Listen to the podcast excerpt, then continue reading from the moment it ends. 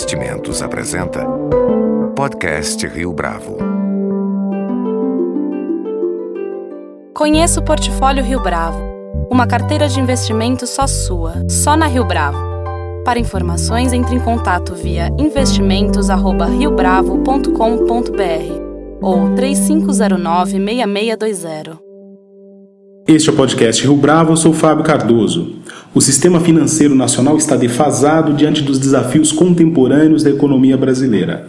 Mas esse sistema está operando abaixo da metade de sua capacidade, malgrado o fato de que a percepção é de que o lucro das instituições financeiras, por exemplo, esteja muito alto. Como é possível eliminar as jabuticabas locais e fazer com que o jogo de perde-perde se transforme em um sistema de ganha-ganha? Num artigo recente para o jornal Valor Econômico, o economista Roberto Luiz Troster apresentou algumas ideias a esse respeito. E é com ele que nós vamos conversar hoje no podcast Rio Bravo. Roberto Luiz Troster, é um prazer tê-lo conosco aqui no podcast Rio Bravo. Obrigado, é um prazer estar no podcast com vocês. Para a gente começar, quais as diferenças podem ser sinalizadas quando se trata de abordar as funções do sistema financeiro nacional no passado e o sistema financeiro nacional hoje em dia? O sistema financeiro, e até se chama intermediação financeira, é, você, você tem o ativo, o passivo e a base econômica. É como se fosse intermediação é, de qualquer outro bem e serviço, de comida, né? Você tem quem oferece comida, quem compra comida e é, como é que você faz essa intermediação. É, na época de inflação elevada, qual que era o grande problema? Primeiro, você queria evitar que a economia se dolarizasse, então, de alguma maneira, você tinha que tratar os depositantes a pão de ló. Então você dava uma série de vantagens, por quê? Porque nesse momento o, o que interessava era isso. Segundo, eh, do lado do, do crédito, o grande tomador de crédito era o governo, né? E o crédito das empresas era muito mais para capital de giros, porque a, a compensa, capital de giro, porque a compensação demorava vários dias. É, funcionou muito bem o sistema, conseguiu, diferentemente de todas as outras economias latino-americanas, não se dolarizou, o sistema se manteve rentável, algumas falhazinhas aqui lá, mas na média é, foi muito bom. Tanto que quando vieram os bancos estrangeiros aqui, não conseguiram competir com os nacionais. Os nacionais continuam sendo os bancos fortes. Só que a inflação acabou em é, 1 de julho de 1994. Nós já estamos em 2017, quer dizer, há mais de 23 anos. E a mesma intermediação ainda. Sabe, prazos curtos, hoje você deposita, amanhã você já pode resgatar com juros, eh, você isenta a tributação para algumas de, de tributos algumas aplicações, cobra pesadamente do crédito, os prazos do, do, crédito são muito curtos, e aí você entrou numa dinâmica ruim do sistema, cada vez juros mais altos, mais inadimplência, e hoje você tem que dois em cada cinco cidadãos, que isso corresponde a, a 60 milhões eh, de CNP, CNP de cadastro pessoa física com anotação negativa é, as medidas que o governo tomou recentemente em relação ao crédito, elas não foram tão eficazes assim? Ah, o crédito continua encolhendo, isso é a melhor prova disso, né? Quer dizer, ele tomou medidas, mas as medidas não funcionam, quer dizer, ou o diagnóstico está errado ou a terapia não funciona, e não vai funcionar. Quando foi anunciado, exemplo, para a pessoa jurídica, quando falaram essas medidas, por exemplo, com cartão, eles falaram que primeiro o, o, rotativo não caiu, mas as taxas do parcelado aumentaram cinco vezes, foram de 30 e poucos por cento para mais de 150 por cento. Quer dizer, eles tratam o crédito como se fosse uma questão estática e uma questão dinâmica. No artigo que o senhor escreveu para o Valor Econômico, há a seguinte expressão, que eu achei bastante interessante. É um sistema de é um sistema perde-perde para o país e para os acionistas dos bancos. Ainda assim, a percepção a partir do noticiário econômico é que os acionistas dos bancos estão levando vantagem nessa. Onde é que está o equívoco de leitura a respeito desse tema? Essa é uma discussão muito antiga na literatura econômica, quer dizer, quanto que o, o dono de um moinho deveria ganhar, quanto do, da farinha que ele faz deveria ficar. É, primeiro, é, assim, fazendo essa analogia com o moinho, o moinho tem que ser eficiente, quer dizer, não pode perder muito. Segundo, se ele extrai muito, fica pouco, quer dizer, você tem que é, fazer com que aumente a área plantada para você maximizar o que você colhe. O que, que eles estão fazendo? O contrário, querendo ficar com muita farinha no começo, todo mundo passa fome e ninguém planta mais. É mais ou menos, por exemplo, que a Argentina de, de Cristina Kirchner fez com o agro argentino. Quis tirar muita renda no prazo curto, o o agro encolheu. Como o sistema financeiro nacional pode ajudar a explicar, portanto, a derrocada da economia nos últimos anos aqui no Brasil? Ah, a inadimplência começou, quer dizer, a crise 2008, 2009, a economia começou a crescer. Já em, 1900, em 2010, que a economia cresceu 7,5%, a inadimplência aumentou mais de 20%. É, todos os anos seguintes, a inadimplência aumentou mais do que o crescimento da economia. E o crescimento da economia foi caindo aos poucos e a inadimplência subindo. Que é o grande problema quando você começa a, a retirar renda eh, do setor não financeiro, tem um limite. Aí o que, que acontece? Crédito mais caro, as pessoas falam: bom, se eu atrasar o imposto é 30% ao ano, se atrasar o banco são 300% ao ano. Atrasa os impostos é, tem pouco capital de giro, então você tem pouco estoque, pouco estoque, poucas vendas, pouco emprego. Então você tem que reverter essa dinâmica. Já Cícero, na Roma antiga, falava que o crédito é a sangue do sistema, a base do sistema. Sem crédito não funciona. Dois mil anos de sabedoria não estão sendo acompanhados. O senhor também escreveu que a perspectiva do lucro dos bancos é positiva, mas não muito. Por que, que isso está abaixo do potencial? Bom, aí são duas coisas. Uma, quer dizer, quanto que você extrai do sistema, quanto que o sistema cresce. Quer dizer, você não vai conseguir. Os lucros do sistema bancário na Bolívia sempre vão ser menores que os lucros do sistema bancário brasileiro, porque a Bolívia é 70 vezes menor que o Brasil. Então, ou, no Chile, o Chile é um sétimo do tamanho do Brasil. Então, tem que ser. Então, primeiro, quanto mais cresce a economia, é, quanto maior a economia, maior o potencial de lucros. Segundo, tem uma, na dinâmica de lucros, existe, um, existe é, um, uma dinâmica que faz com que o lucro aumente quando acelera o crescimento. O lucro dos bancos aumenta nessas situações. Então, crescendo pouco numa base ba baixa, a chance de, eh, de lucrar muito é crescimento da economia só. O crédito está encolhendo, então você tem uma base menor, um retorno menor. E como é que os bancos têm atuado especificamente no sentido de reverter esse cenário? Eu pergunto isso porque o senhor também nesse texto publicado pelo Valor Econômico na terça-feira, dia 24 de outubro, assinala o seguinte: ah, a política bancária é antiquada, quais seriam os mecanismos ou quais seriam as inovações necessárias para transformar um pouco esse ambiente? Bom, isso é duas perguntas. Eu acho que os banqueiros são todos presos numa armadilha. Quer dizer, ninguém consegue mudar. Como se fizessem pesca, pescadores que acabam pescando as matrizes. Quer dizer, não adianta um parar, todos têm que parar, todos têm que mudar. Eh, então você tem o que se chama um equilíbrio perverso. Né?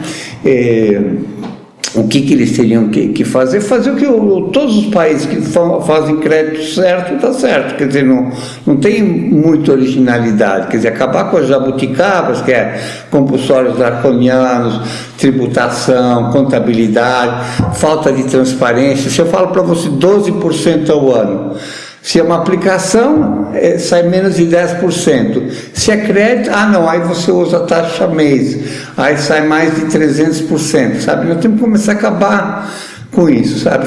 Crédito vem da palavra crédito, quer dizer, o crédito responsável, transparente, incentivando a saúde financeira dos seus cidadãos. E esse ambiente de transparência, é, ele está longe de ser alcançado a partir dessa mentalidade dos banqueiros? Eu, eu acho todos presos, está todo mundo fazendo a mesma coisa, é, mas assim, transparência, você consegue mudar isso do dia para a noite, sabe? É, uma canetada, muda as regras e começa a operar em outro ambiente, é só isso. Mas quais outras estratégias seriam viáveis para transformar esse ambiente antiquado da política bancária? É, você tem que modernizar, quer dizer, acabar. É, você tinha, tinha um entulho autoritário, lembra? Então, tem que tirar todo o entulho é, regulatório obsoleto, quer dizer, crédito e débito. Então, é, na questão do, do crédito, quer dizer, você tem que fazer o crédito prazo longo e custo baixo. Para isso você tem que ter, induzir o crédito responsável, melhorar a transparência, quer dizer, quando alguém pega um crédito, entender bem o que, que é, tem um cadastro interativo, quer dizer, então você começa a focar no, no, no quem toma. É, põe toda a tributação do lado do passivo. Quer dizer, por que, um depositante paga 0%? Quem recebe juros contribui pouco. Se você tributa mais as aplicações, o que, que acontece? Você induz o investimento. Depois, liquidez. O Banco Central tem o liquidez empossada lá, mais de 400 bilhões, e regras que obrigam os bancos a ter muita liquidez. Comparativamente, o Brasil é um dos países que tem mais liquidez, exigências de liquidez. Não tem nem sequer um redesconto que funciona. Então, tem que começar a trabalhar, articular todas essas peças para você ter eh, crédito bom e crédito, dever bem é bom. Quer dizer, todo mundo fala, ah, está muito endividado. Não, é ótimo. Se você consegue se endividar a um juro barato e se o juro for inferior ao retorno dos seus investimentos, quanto mais dívida, melhor. Coincidentemente, os países que têm a relação crédito-PIB mais alta são os que têm menos volatilidade no crédito. E quanto à atuação do governo? Boa parte dessas discussões passam no Brasil por um cenário em que o governo ainda é o tomador de decisões definitivo nesse é, contexto. Como é que essa atuação governamental pode ser ranqueada? Bom, eu tenho dois exemplos, né? quer dizer, continuo insistindo no velho paradigma. Um deles é a indexação. Quando você está tudo indexado, sobe a taxa de juros, quem é aplicador acaba ganhando mais né, fica mais rico ainda e quem está devendo fica mais pobre ainda. É um sistema que não tem como gerar riquezas, né? Você tem que mudar isso. A, TLP é que você colocou, você quer pôr nos empréstimos BNDES, é excelente. Então, você é uma empresa, acredita, capta para o investimento a longo prazo e, e tem um problema político no Brasil. O risco país vai lá em cima, ou o juro vai lá em cima, e o que era um problema político vira um problema econômico. Então a TLP nesse sentido ela tem um teto de é, atuação ou mesmo de alcance para essas empresas tomadoras. É, você tem que mudar isso, começa a trabalhar com juros. Juros já é o preço do dinheiro. Você capta 5 anos, empresta 5 anos. Você capta 30 anos, empresta 30 anos. Sabe, você, é, você é um mercadinho, compra tomate vende tomate, compra maçã, vende maçã. Não adianta você ter dinheiro remunerado de curto prazo com liquidez e querer emprestar por longo, não vai acontecer nunca. É, em uma das minhas perguntas iniciais nessa entrevista, eu mencionei essa expressão utilizada pelo senhor, que é o sistema perde-perde. É, de uma certa maneira, a gente abordou aqui ao longo dessa conversa estratégias possíveis para reverter essa situação.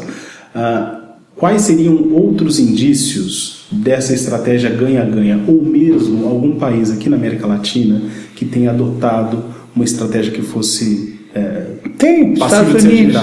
os Estados Unidos Não? fez aquela fez toda uma mudança com Obama e os lucros dos Estados Unidos começaram dos bancos começaram a subir. A participação dos bancos no PIB lá é maior do que aqui Quer dizer, eles começaram a, a, a, subir por quê? Porque fizeram mudanças, crédito é, responsável, é, todas essas medidas é, são relativamente distantes. Você leu uma leitura que eu acho muito boa, se chama Lombard Street, escrito por Walter Baggiot, foi um jornalista como você, ele foi o segundo ou terceiro editor daquela revista The Economist, né? Tem até uma coluna Bajot. Ele explica o que, que tem que fazer, o que, que é confiança, o, o que, que é liquidez, o que, que é crédito, sua importância. Então, é, não, não é nada tão complicado. Tirando todas essas é, assim, é, para você calcular, por exemplo, o custo de uma operação de crédito só, você paga proporcionalmente mais imposto quanto mais alta for a taxa. Faz sentido? E quem paga taxas mais altas são os mais pobres. Depois, se você faz simulações, é, planilhas, é, você vê que há, em qualquer tipo de taxa de inadimplência, a parte do governo é maior que a dos bancos. Os bancos não reclamam disso. Quer dizer, nós temos que começar a mudar o paradigma. Sabe, é, essa questão de contabilizar o IOF por fora. Quer dizer, você compra bananas, o cara da feira fala, não, banana é 7, mas tem mais um imposto, mas o imposto é você que paga, então não entra. Não. não. Um cheque só, uma coisa só, então você tem que começar a pensar nisso, quer dizer, no, o segredo é fazer a coisa certa só. É, existem novas empresas que têm atuado no mercado financeiro? As fintechs. As fintechs. É, como é que elas ajudam a arejar esse. Ah, eles pegam. É que o banco acabaram, por conta do compliance difícil, eles acabaram virando muito pesados. Você tem que, em média, e isso é falado, no, é, que aqui tem três a quatro vezes mais back-office. Back-office é o pessoal que faz burocracia é, do que na Europa. É, é faz, quando veio a Basileia, a gente já, é, na época eu era economista-chefe da BBC, a gente já tinha proposto a Basileia ao Banco Central. E é, na época a gente é, pegou e trouxe o maior especialista sobre regulação prudencial para o Brasil. E aí a gente comparou o M, saiu até na Veja, comparou o MNI, que é o Manual de Normas e Instruções, antes era tudo escrito, brasileiro com o inglês.